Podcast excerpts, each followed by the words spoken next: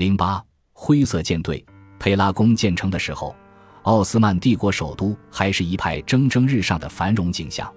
渡轮在城市水道上来来往往，欧洲的奢侈品陈列于佩拉大街沿街商店的玻璃橱窗里，贝西克塔斯、加拉塔萨拉伊和费内巴切的新足球俱乐部。这几支队伍后来代表着伊斯坦布尔人民内部的基本分歧，主办了庆典比赛和联盟锦标赛。希腊托运人、犹太布商、阿拉伯采珠人、库尔德商队队长和亚美尼亚金融家都自认为他们生活在同一个君主国，是奥斯曼帝国苏丹的臣民。奥斯曼帝国源远流长，它的覆灭是外交史上始料未及的大事，各国争执不休。如何从帝国的灭亡终于立成了十九世纪大国外交的固定话题之一？俄国沙皇尼古拉一世轻蔑地把奥斯曼帝国称为“欧洲病夫”。自一六八三年苏丹军队围攻维也纳失败后，奥斯曼帝国确实一直在缓慢撤退。几乎所有奥斯曼帝国的政府官员，从苏丹的高级顾问到巴尔干半岛、安纳托利亚、阿拉伯半岛等敏感边区的地方长官。都能觉察出帝国正在加速衰落。十九世纪五十年代，所谓的东方问题、领土争端、民族主义运动和国际僵局，搅起了奥斯曼帝国的暗潮，招致英、法、德以及奥匈帝国和俄罗斯帝国的强势外交和军事干预。十九世纪六十年代初，俄罗斯人对高加索地区信仰伊斯兰教的高地人发动攻击。几十万穆斯林难民涌向边境，寻求苏丹庇护。1877年至1878年，奥斯曼帝国、俄罗斯帝国和巴尔干半岛诸国之间兵戈相向。虽然这场灾难性的战争最终和平解决，但奥斯曼帝国却失去了统治长达几个世纪之久的东南欧。五十几万穆斯林被迫迁移，在苏丹不断缩小的版图上寻找新的避难所。一波又一波的强制移民，直接构成了奥斯曼帝国整整一代的新国民，其中许多人都聚居在伊斯坦布尔。基督教国家的执政者并不在意本国仓皇逃跑的穆斯林，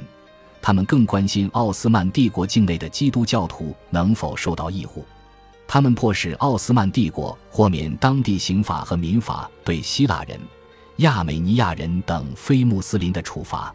二十世纪伊始。没有哪个大国领袖，甚至时常担心海外霸业不稳的欧洲君主，会像年迈的苏丹阿卜杜勒哈米德二世这样接二连三地面对暴动、叛乱和游击运动。十九世纪七十年代，阿卜杜勒哈米德二世继位，接棒此世纪中叶开始的坦之迈特改革。这项伟大的改革力图通过精简政府机关、建立现代教育、修筑新的公路和铁路。打造现代化的陆军和海军等一系列举措，推动奥斯曼帝国赶超欧洲列强。然而，阿卜杜勒哈米德二世生性多疑，又对改革有一定的抵触情绪。在他治国理政期间，奥斯曼帝国的国家财政主要依靠外国债权人，军事方面听从英国和德国顾问的建议，而他个人的安全感则来自全国的谍报网络。间谍们每天源源不断地把书面报告送达这片能够俯瞰博斯普鲁斯海峡的森林，送进阿卜杜勒哈米德二世居住的伊尔德兹宫。据称，举报人不计其数，以至于佩拉宫不得不放置指示牌，请求政府特工把酒吧的座位让与消费的客人。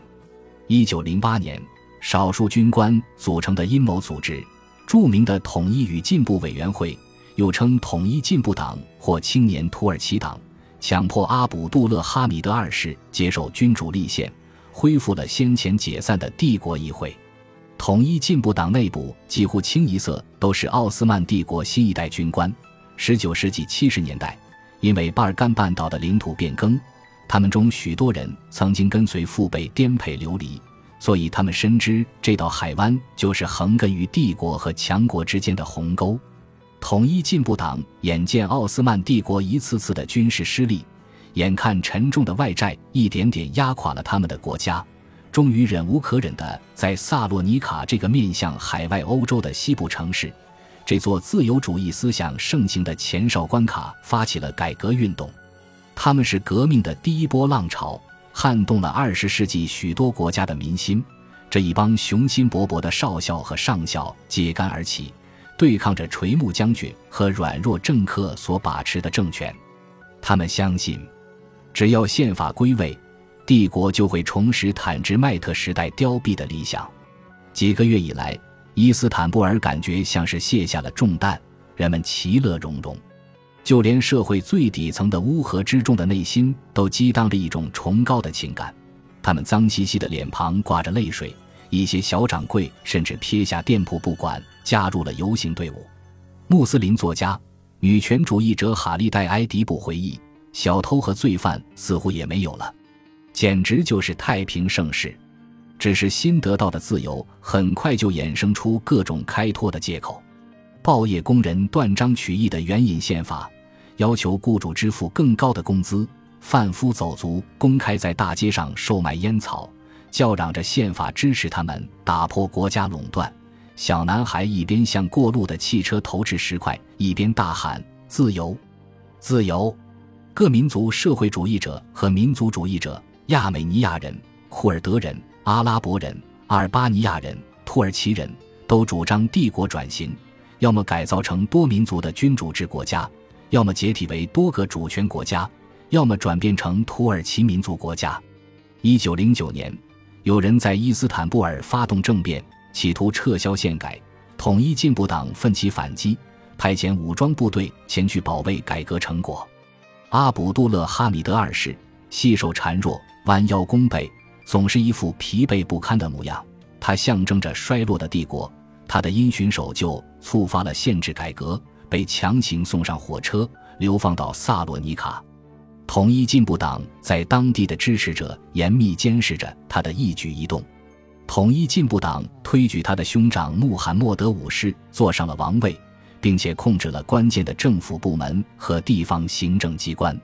各个派系你争我抢，从坚定的君主主义者到支持帝国分权管理的政治精英，人人都想在伊斯坦布尔争得一席之地。最终，三位统一进步党的领导人军官恩维尔。杰马勒和平民塔尔脱颖而出，形成了三头统治，成为操控王权的幕后势力。